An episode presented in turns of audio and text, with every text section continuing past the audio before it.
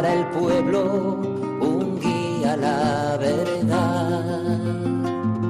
Sacerdote, tan rico en los esfuerzos, tan pobre en los no quiero, pues quiere siempre ahora ya. Comienza en Radio María, Sacerdotes de Dios, Servidores de los Hombres, dirigido por el Padre Miguel Ángel Arribas. En sus manos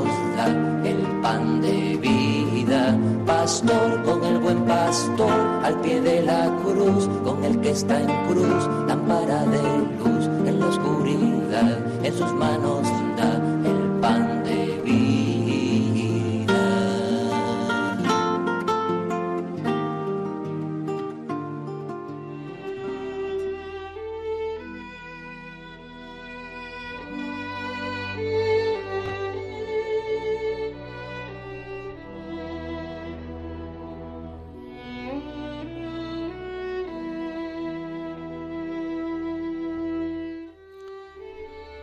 El estudio es importante en la vida de un sacerdote.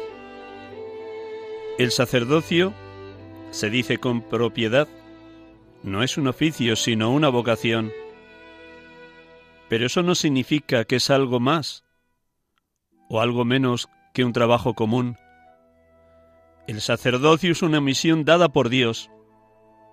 Si pues un abogado, un juez, un médico o un ingeniero deben ser competentes para hacer bien su trabajo, ¿cuánto más no deberá serlo un sacerdote?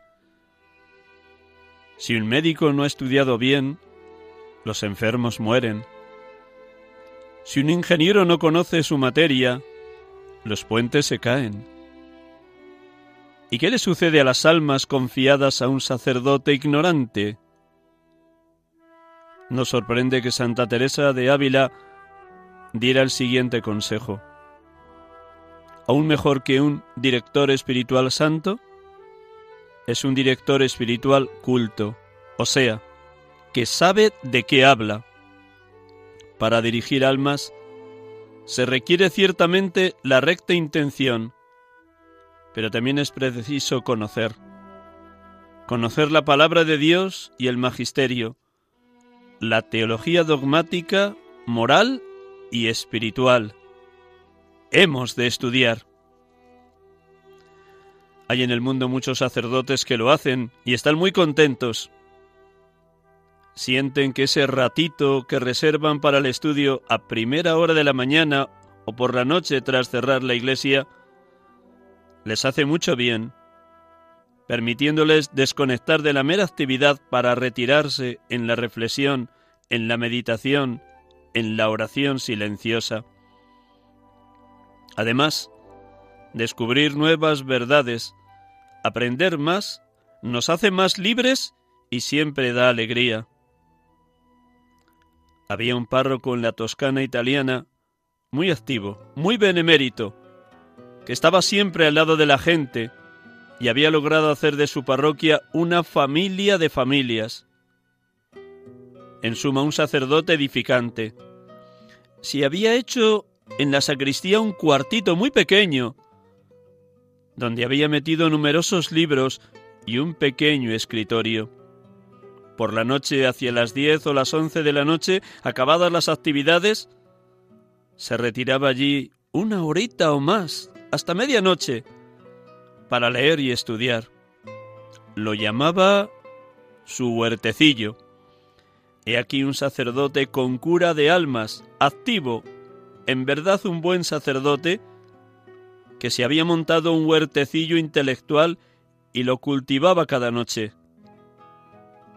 ¿Podemos hacer nosotros algo parecido?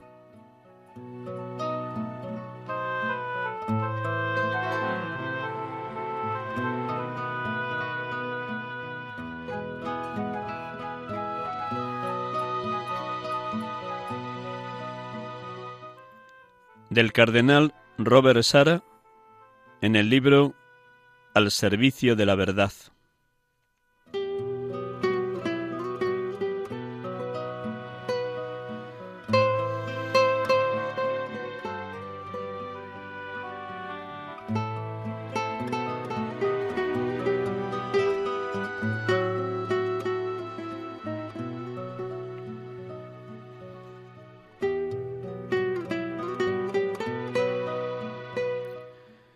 Buenas tardes, hermanos y amigos. Una tarde más de domingo les acompañamos aquí en Radio María, en este programa habitual de 6 a 7 de la tarde, sacerdotes de Dios, servidores de los hombres. En este segundo domingo del tiempo de Adviento, 5 de diciembre de este año 2021, a punto de concluir el año de San José tal como nos propuso el Papa Francisco. Demos gracias a Dios de sentirnos llamados a una vocación maravillosa, la vocación a la santidad, todos los bautizados, laicos, consagrados, consagradas y sacerdotes. Demos gracias a Dios del regalo de este tiempo de Adviento, de esta llamada a vivir en espera y en esperanza dichosa por la llegada del Mesías, del Salvador, del ungido de Dios. Demos gracias porque el Espíritu Santo suscita en nosotros poder exclamar, Maránata, ven Señor Jesús.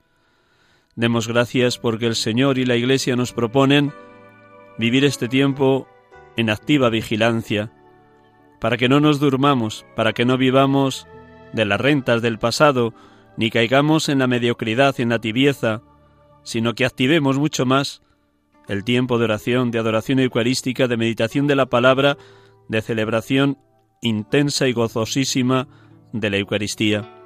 Activemos todo aquello que nos proporciona estar abiertos de par en par a la acción del Espíritu de Dios, para que el Espíritu, por su gracia, por su bendición incesante, sea el maestro y el motor de nuestra oración, el que nos ayuda a escrutar la palabra divina y a dejarnos interrogar en cada instante ¿qué quiere Dios de mí?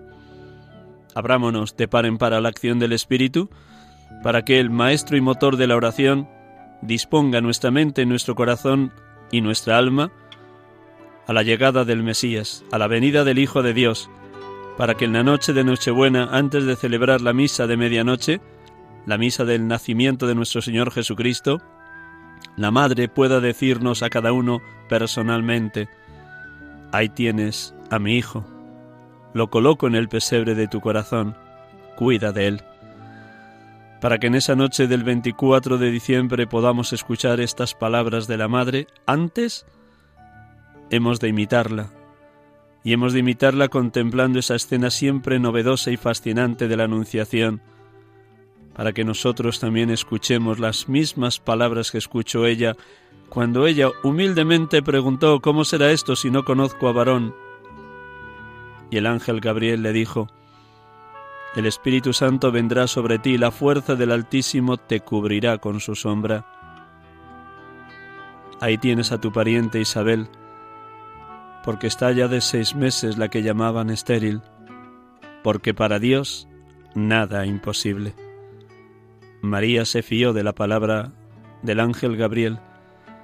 María se fió del plan de Dios para con ella, quedar embarazada sin dejar de ser virgen, decir un sí rotundo y definitivo a la voluntad divina, al proyecto que desde toda la eternidad Dios había pensado para ella ser la madre del Mesías, del ungido de Dios. Que a nosotros nos brote también en este comienzo del Adviento la misma exclamación de la Madre, He aquí la esclava del Señor, hágase, hágase en mí según tu palabra. Dejémonos hacer, dejémonos transformar, dejémonos modelar por la acción permanente y constante de las dos manos del alfarero, la palabra y el Espíritu Santo, para que todo nuestro ser, toda nuestra persona, sea un maravilloso pesebre donde la Virgen María puede colocar, depositar a su niño Dios. Él quiere seguir naciendo en cada uno de nosotros, en cada comunidad cristiana, en las parroquias, movimientos eclesiales o cualquier otra forma de vida en la construcción de la Iglesia. He aquí la esclava del Señor, hágase en mí, según tu palabra. Dispongámonos para vivir el Adviento con toda intensidad y dispongámonos ahora en un instante a escuchar la palabra divina, el Evangelio correspondiente a este segundo domingo del tiempo de Adviento. Creamos un clima interior que propicie la escucha atenta de esta palabra.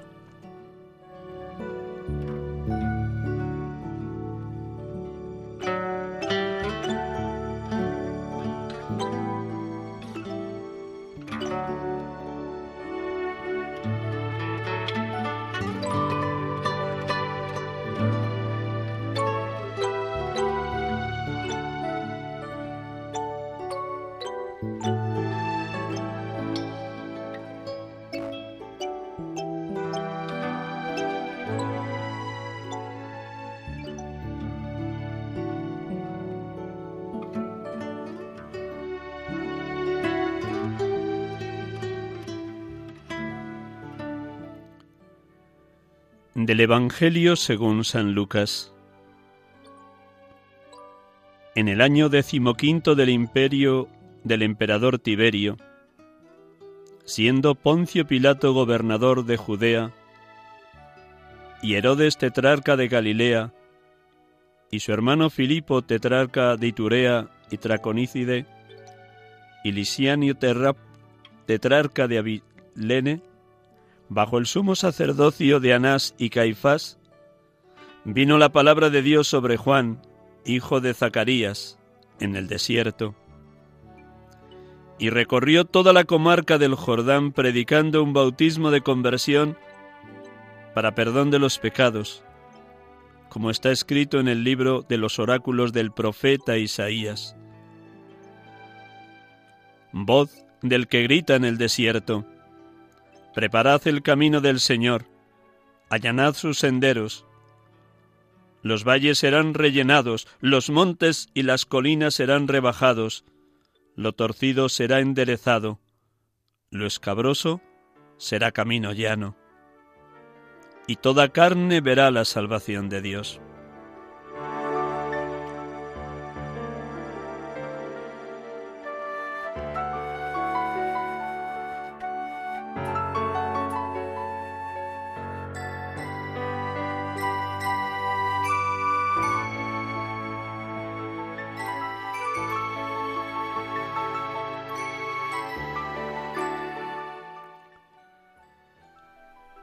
Bendito y alabado seas, Padre Dios,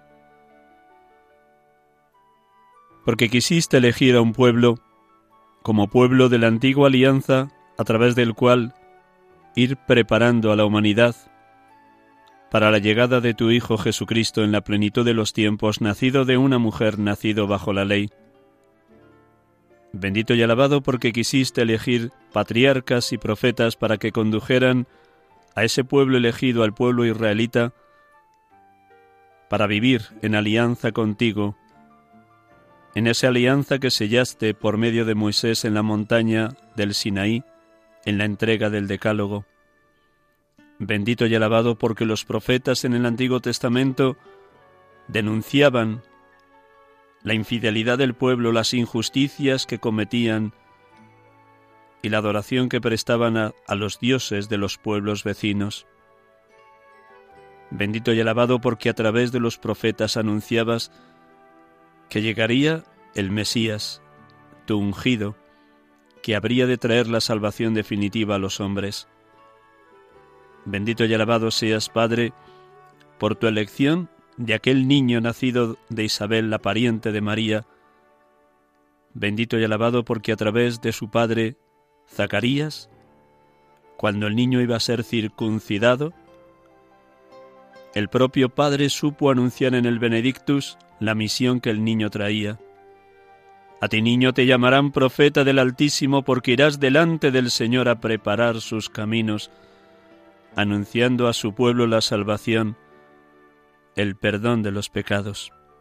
Gracias, Padre, porque sin la inspiración del Espíritu Santo, Hubiera sido imposible que Zacarías dijera tanta verdad, tan cierta, en el anuncio de la misión que traía su hijo, el niño Juan, Juan el Bautista. Bendito y alabado seas Jesucristo, Hijo de Dios, el enviado de los siglos, el que naciste pobre y humilde en el pesebre de Belén. Bendito y alabado porque a través de Juan, tu pariente, fuiste preparando al pueblo elegido para tu llegada. Él mismo fue enviado por el Espíritu al desierto, predicando un bautismo de conversión para el perdón de los pecados. Él mismo iba haciendo suyas las promesas que el Padre Dios desde toda la eternidad había ido marcando en la misión de Juan, y cómo lo que Dios a través de profeta Isaías había anunciado, en Juan tuvo cumplimiento.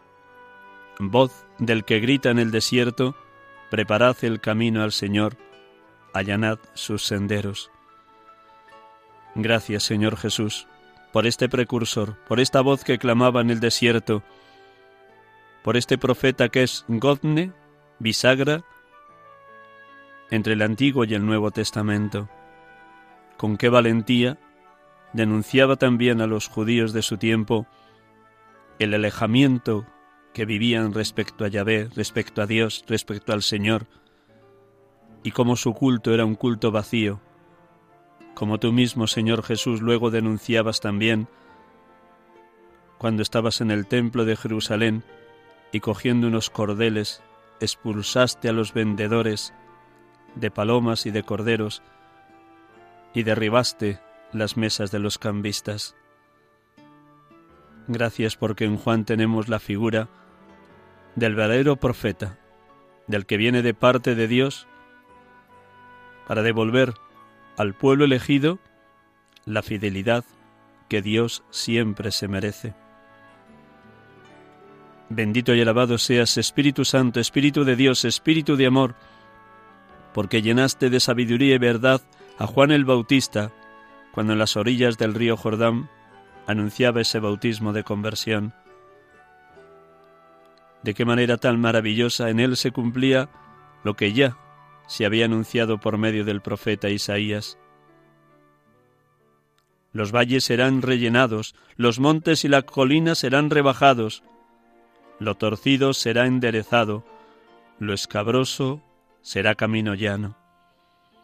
Gracias, Espíritu de Dios, Espíritu de amor, Espíritu de verdad, porque nos llamas también hoy, segundo domingo de Adviento, a una conversión continua, a un deseo de experimentar el infinito perdón de Dios para con nuestras vidas, su lluvia de misericordia cuando acudimos a Él humildes y arrepentidos, cuando deseamos estar inmersos de lleno en la salvación que Jesucristo nos ha traído con su muerte y su resurrección.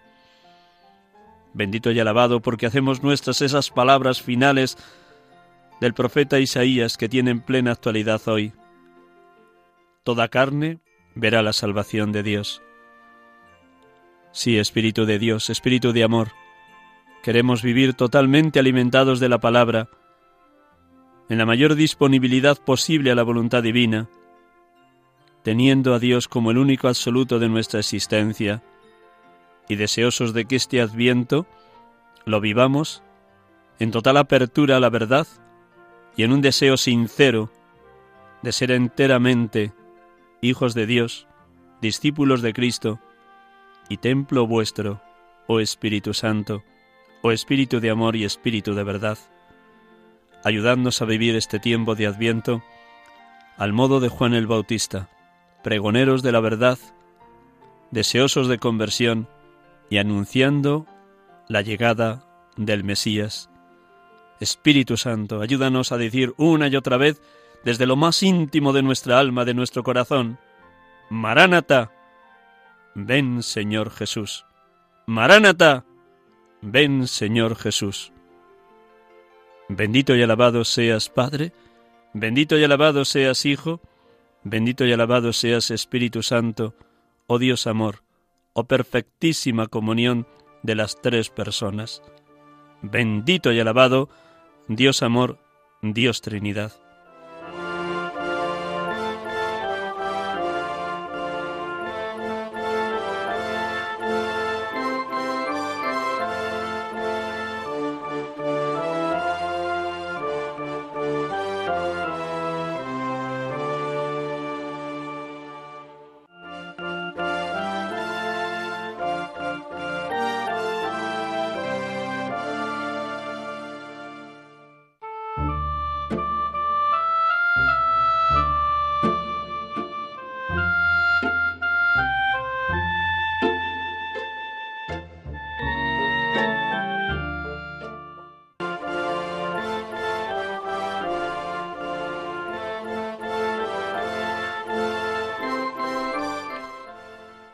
Queridos hermanos y hermanas de Radio María, estamos aquí en el programa habitual de la tarde de los domingos de 6 a 7, sacerdotes de Dios, servidores de los hombres, en este segundo domingo del tiempo de Adviento, 5 de diciembre 2021.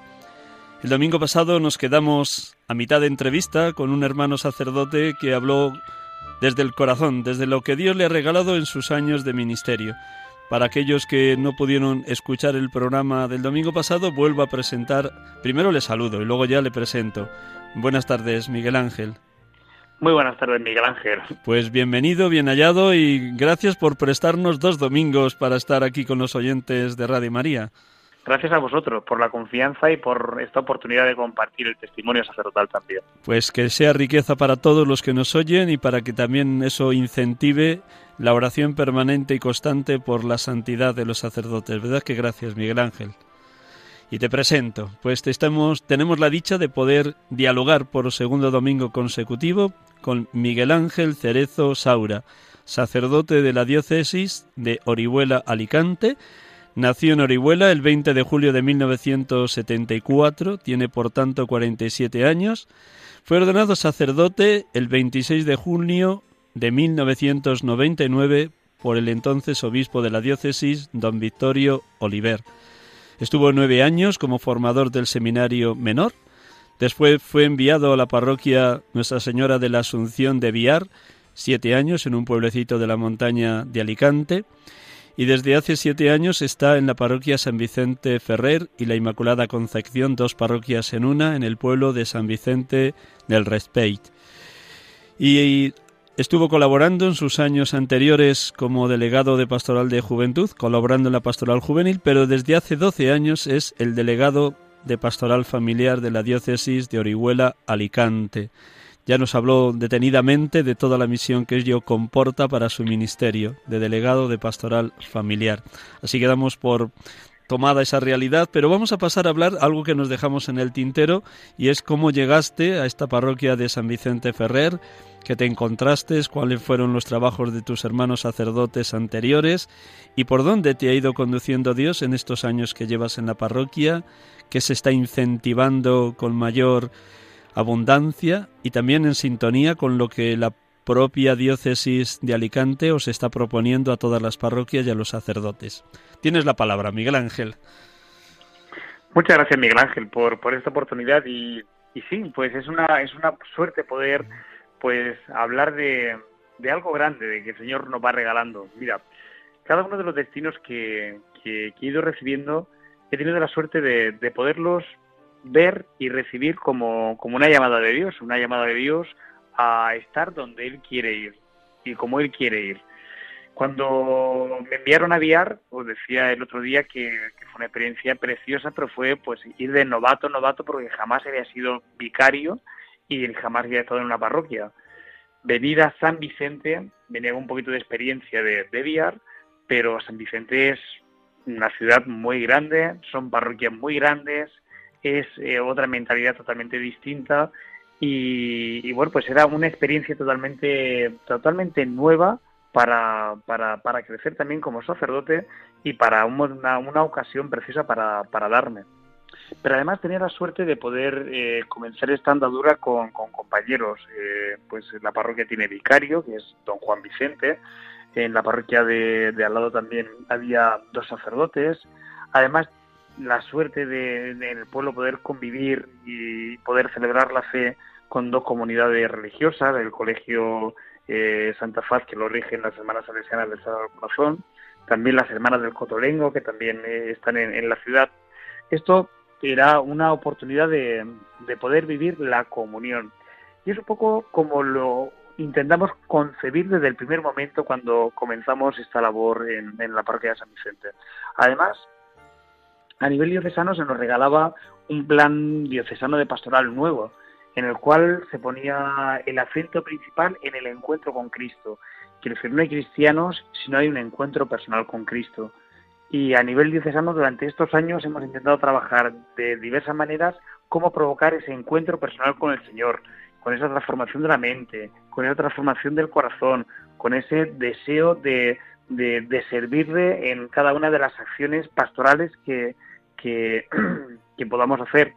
Y al finalizar ese plan de diocesano de pastoral, eh, lo centramos, esa finalización del proyecto ha terminado con la Eucaristía. El año pasado dedicamos todo el año a nivel diocesano pues a revalorizar la Eucaristía y este año estamos también impulsando para eh, matizando lo que significa la, Eucaristía, Eucaristía y dimensión social. Por eso a nivel diocesano lo que, nos pide la Iglesia es que, que convoquemos a la comunidad a compartir la mesa en torno a Cristo resucitado. Y eso es lo que estamos intentando nosotros eh, pues hacer en, la parroquia. Estamos viendo también, eh, estamos saliendo de la pandemia, lo que supuso cerrar las iglesias, lo que ha supuesto los aforos. Estamos ahora pues retomando otra vez la vida comunitaria.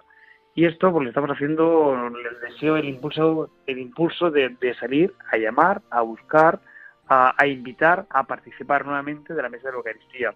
Pero además para que esto pudiera salir adelante, hace años, eh, hace dos años, convocamos en, las parroquias, las dos parroquias de San Vicente, no solamente los consejos de pastoral que ya existían y se renuevan con estatutos, etcétera, sino que además generamos un consejo que le llamamos Consejo de Nueva Evangelización, con la intención de, de mm, bueno, pues de repensar la Iglesia desde otro, de otra visión distinta, gente que no estaba muy, muy, muy implicada en, la iglesia, pues gente que rezaba, que tenía su misa dominical, que eran, pero no tenían otra implicación dentro de la iglesia, que eran profesionales, estaban trabajando en empresas, en pues, médicos, hay, bueno, pues un grupo eh, nutrido de distintas especialidades que pensaran en la iglesia de San Vicente. Y nos hemos dedicado eh, el año pasado entero, pues un poco a hacer revisión y analizar cuáles son los puntos flacos de nuestras comunidades, cuáles son las eh, fortalezas de nuestras comunidades, cuáles son las amenazas que, estamos teniendo, para, una vez haciendo ese análisis, ver cómo podemos eh, trabajar más y mejor en ese deseo de, llegar a todos los hombres y mujeres de, nuestro pueblo de San Vicente.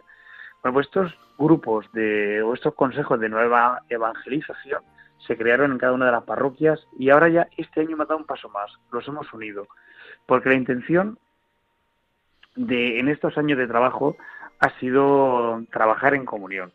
A veces los sacerdotes tenemos la costumbre de, de por, experiencia o por inercias, de encerrarnos en nuestras parroquias. Y hacer de la parroquia, pues bueno, pues es mi parroquia, son mis grupos de jóvenes, de niños, mi catequesis, y es un poco un núcleo cerrado entendimos cuando llegamos a San Vicente que esa barrera había que romperla, que efectivamente son dos parroquias, bueno, realmente son tres parroquias, porque hay una parroquia pequeña también en el pueblo, que es la parroquia de Santa Isabel, pero pensamos desde el primer momento que, que había que romper esas barreras, que aunque las parroquias tenían que existir, evidentemente, pero que siempre hablaríamos de la iglesia de Dios que peregrina en San Vicente, que es el pueblo, y para esa iglesia de Dios contribuimos la parroquia de San Vicente, la parroquia de la Inmaculada, la parroquia de Santa Isabel, las, los monasterios, eh, o sea, las dos congregaciones religiosas y todos los laicos que están trabajando a todas, todas, para poder anunciar el reino de Dios y la misión de la, buena noticia en, nuestro pueblo. En lo concreto, este permíteme un instante, en lo concreto del día a día de los grupos de los catecumenados, de las celebraciones dominicales o de las Eucaristías diarias, ¿de qué manera habéis impregnado de ese sentido eucarístico a los fieles, a los miembros de la comunidad, de las comunidades y a los que, estando alejados, se han ido acercando? ¿De qué manera habéis ido intentando impregnar todo de un sentido eucarístico? Pues mira, por ejemplo, una de las cosas que, hemos introducido ha sido la lección divina. Eh, y la lección divina, en vez de hacer dos, hemos hecho una que se hace los lunes, se hace en la parroquia de la Inmaculada para todo el pueblo, en la cual nos juntamos todos a rezar por San Vicente. Esa es eh, la intención de, de, esa oración de los lunes, de hacer la lectura divina por, eh, por, por, el pueblo de San Vicente.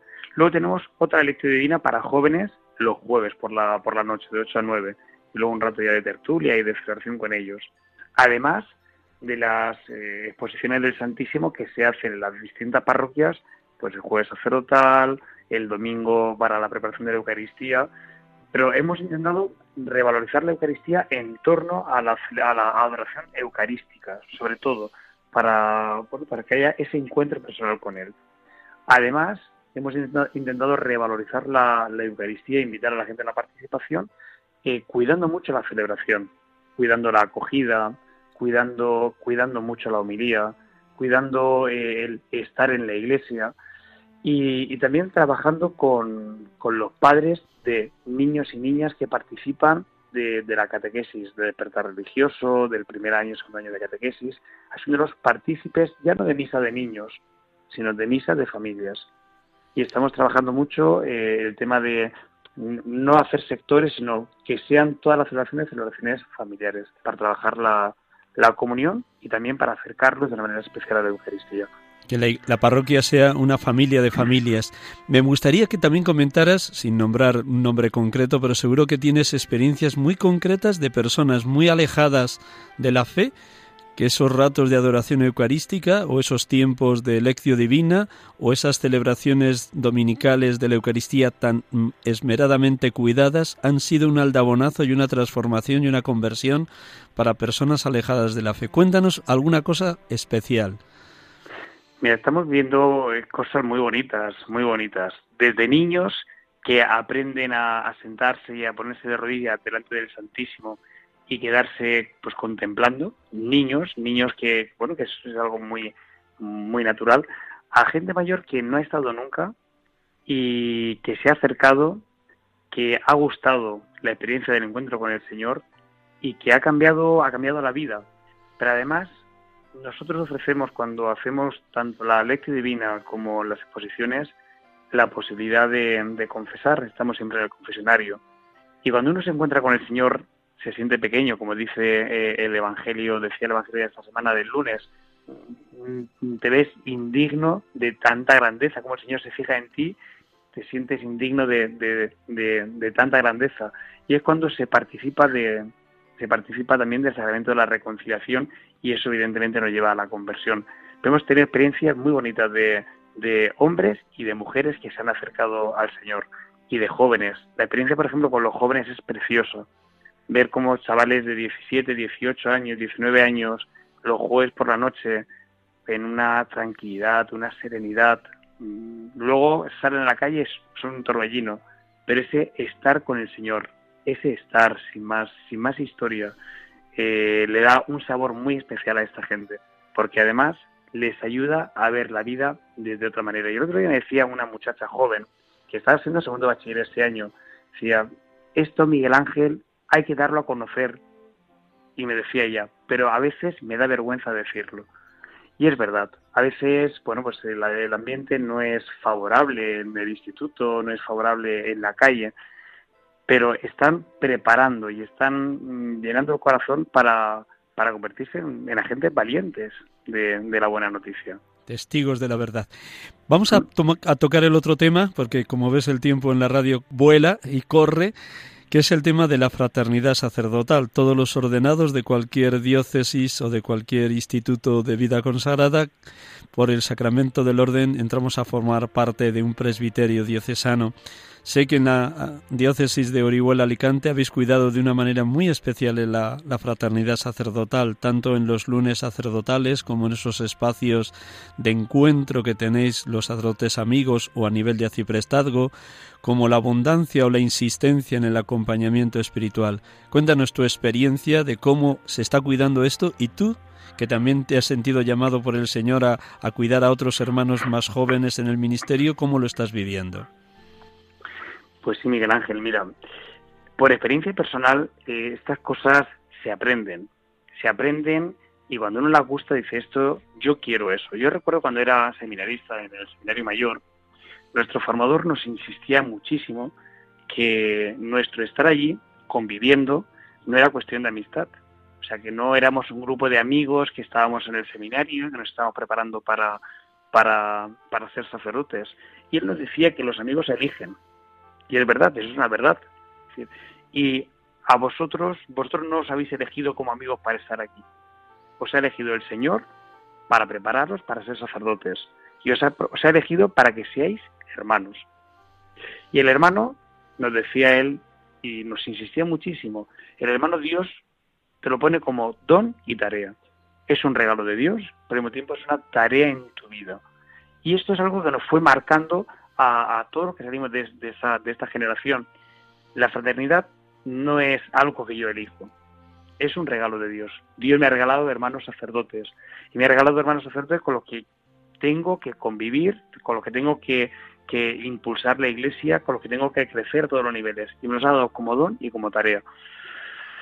Claro, a estos hermanos, igual como a mí, te decía el otro día que, bueno, pues hemos sido elegidos por Cristo, hemos sido capacitados por Él, y a ellos y a mí nos ha confiado pues esa eh, esa misión, esa tarea ministerial, configurarnos con Cristo para continuar la misión de Cristo en medio del mundo.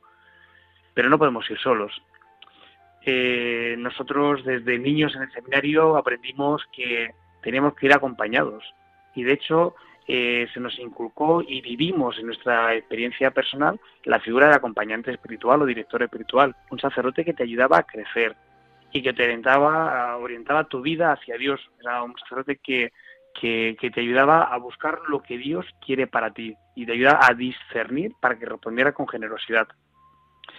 Hoy creo que el primer paso para acompañar, para poder acompañar a otras personas, es dejarse acompañar, porque lo que nos advertían en el seminario es que el acompañamiento espiritual nuestro como, como seminaristas y como sacerdotes no acababa cuando te ordenabas ese acompañamiento debería seguir durante toda la vida.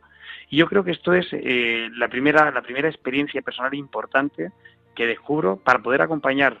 Yo mm, sigo acompañado espiritualmente por un sacerdote que es mayor que yo, que es el que, bueno, pues yo quiero que me ayude a crecer y quiero que oriente mi vida hacia Dios, hacia, hacia lo que Dios quiere de mí en cada momento. Por eso creo que el primer paso es dejarse acompañar. Esto no quiere decir dirigir, no quiere decir decir qué tengo que hacer, sino acompañar para que ese en ese acompañamiento yo pueda discernir o la persona que se acerca al acompañante pueda discernir con claridad y con veracidad lo que Dios quiere para él. Esto qué requiere para mi vida o qué, qué, qué o sea qué eh, cómo qué requisitos eh, me ha pedido para mí a título personal me ha pedido en primer lugar para en este acompañamiento y para poder vivir esa fraternidad, incorporarme a esa fraternidad, lo primero la transparencia, tener la valentía de buscar la verdad en mi vida y lo que Dios quiere. Además, eh, un segundo paso muy importante en ese acompañamiento ha sido, eh, ha sido, es decir, no he ido al acompañamiento espiritual cuando tenía problemas, sino con frecuencia, con constancia, con continuidad. Y, y he ido, pues eso, a buscar siempre eh, la plenitud de mi vocación original y también en la vocación específica. La fraternidad sacerdotal a nosotros nos lo inculcaban y ahora que ahora que llevo ya pues llevo 22 años de sacerdote eh, lo descubres en muchas ocasiones. Nos puede pasar que los sacerdotes cuando te envían a una parroquia y la, nuestra mentalidad de cuando te envían a una parroquia es bueno pues es mm, el lugar donde tienes que poner el corazón, el alma, la vida, donde tienes que entregarte. Pero nos puede pasar a veces que nos encerramos tanto, tanto en la parroquia que comenzamos a tener una experiencia fuerte de soledad. Nos, hemos, nos podemos separar de, los compañeros. Nos puede pasar a veces que por la distancia, por, por mil razones, nos vayamos aislando. Cuando esto pasa, esto mm, esto es un problema. Es un peligro, es un peligro, para el sacerdote que se aísla. Es un peligro porque nos comenzamos, comenzamos a hacernos autorreferenciales, comenzamos a pensar que es mi parroquia, mis jóvenes, mis familias, mis... y todo esto es del Señor. Por eso es muy, muy importante, muy importante eh, trabajar, la, trabajar la fraternidad. Yo creo que la Iglesia, que es muy sabia, nos ha regalado espacios preciosos para, para vivir esta fraternidad sacerdotal. Nosotros a nivel diocesano tenemos, eh, bueno, hace, hace años se creó, como bien decías, esa figura del lunes sacerdotal. Se nos pedía a los sacerdotes que los lunes por la mañana, pues lo intentáramos despejar para reuniones con, con, curas y para las reuniones propias de, de, la diócesis. Por ejemplo, los lunes tenemos las reuniones de vicaría, que suelen ser una, una reunión al mes, nos juntamos todos los sacerdotes de la vicaría, pues o bien para el retiro, o bien para algún tema pastoral, o bien para formación. Además tenemos eh, la suerte de, desde la delegación del clero, nos, nos ayudan y nos orientan con la formación permanente. Todos los años se edita un libro para la formación del clero de la diócesis, en la cual vamos trabajando pues algún tema que es importante acorde al plan diocesano de pastoral. Por ejemplo, este año estamos trabajando con, con la triple confesión de Pedro. Me amas, para ser un buen pastor no hay que hacer cosas. Primero hay que estar con el Señor y quererle con locura. Y luego ya dar pasos. Estamos trabajando ese, ese texto en, en la diócesis, en la formación permanente.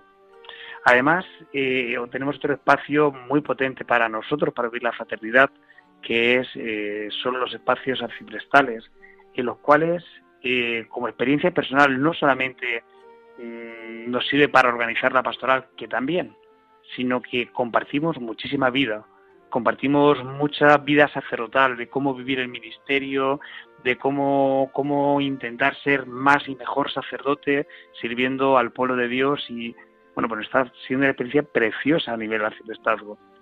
Y luego existen pues eh, los grupos naturales de amigos con los que puedes compartir pues eh, otros espacios eh, de oración y también de ocio. Nosotros, bueno, pues yo me reúno con, grupos de, sacerdotes, pues a veces para cenar sin más, o para comer, o, o para pasar un rato, que es también una manera de, vivir esa fraternidad y compartir la vida, el día a día, las cosas cotidianas. Que es un poco lo que a nosotros también nos ayuda mucho. De estos espacios, ¿qué sale? pues no solamente sale eh, el que nos reunamos, sino también sale mucho la, salir de nuestra propia vida y sale ese deseo de acompañar. Son estos espacios donde nosotros pues, nos buscamos para confesar, donde nos buscamos para compartir pues alguna inquietud que está surgiendo, que está suscitando el Espíritu en nosotros, es donde buscamos ese consejo, es donde nos dejamos hacer también por la diócesis, que es la que, y por nuestro padre y pastor, el obispo, que, es el que tiene pues la, autoridad y tiene la, misión de, de un poco ir marcando nuestro camino.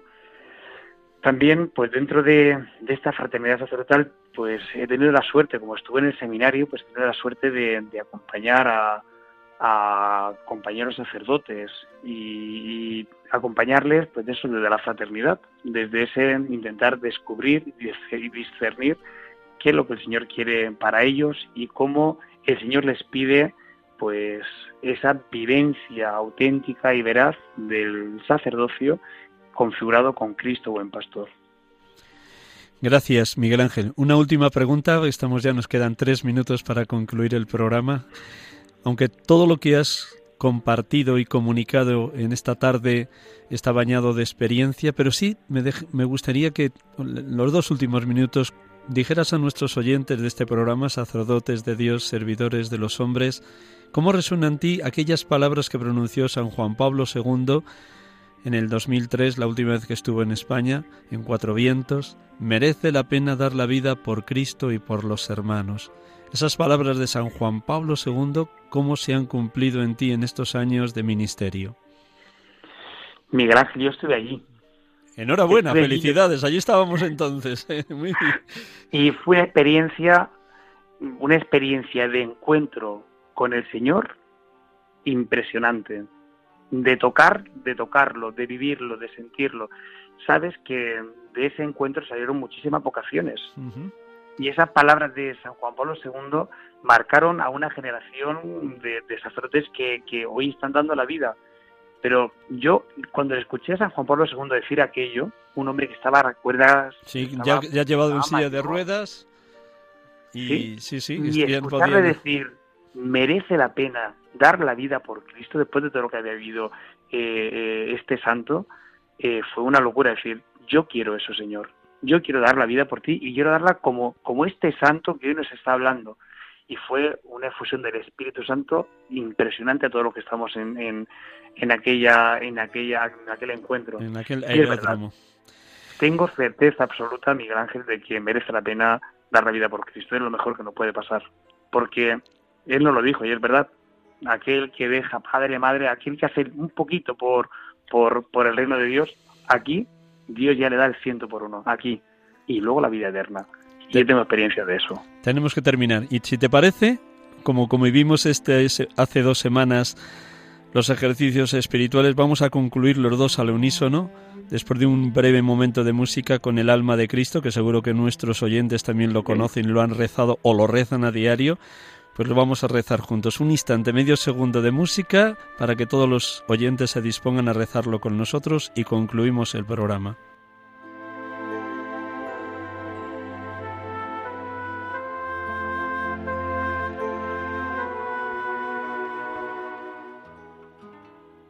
Alma de Cristo, santifícame. Cuerpo de Cristo, sálvame. Sangre de Cristo, embriágame. Agua del costado, de, Cristo, lávame. Pasión, de, Cristo, confórtame. Oh buen Jesús, óyeme dentro de, tus, llagas, escóndeme. No, permitas que, me aparte, de, ti. Del maligno, enemigo, defiéndeme. En la hora de, mi muerte, llámame. Y mándame, ir a ti, para que con tus santos te alabe, por los siglos, de los siglos Amén.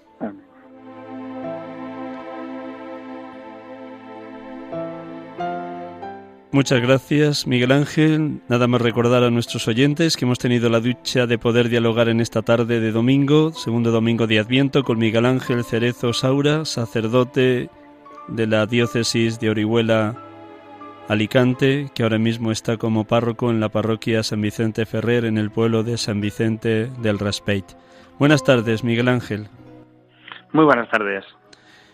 Pues nada, gracias de nuevo a todos los oyentes. Feliz domingo, feliz semana. Que la solemnidad de la Inmaculada Concepción sea también un encuentro con Jesús a través de María. A Jesús por María. Hasta el próximo domingo, si Dios quiere.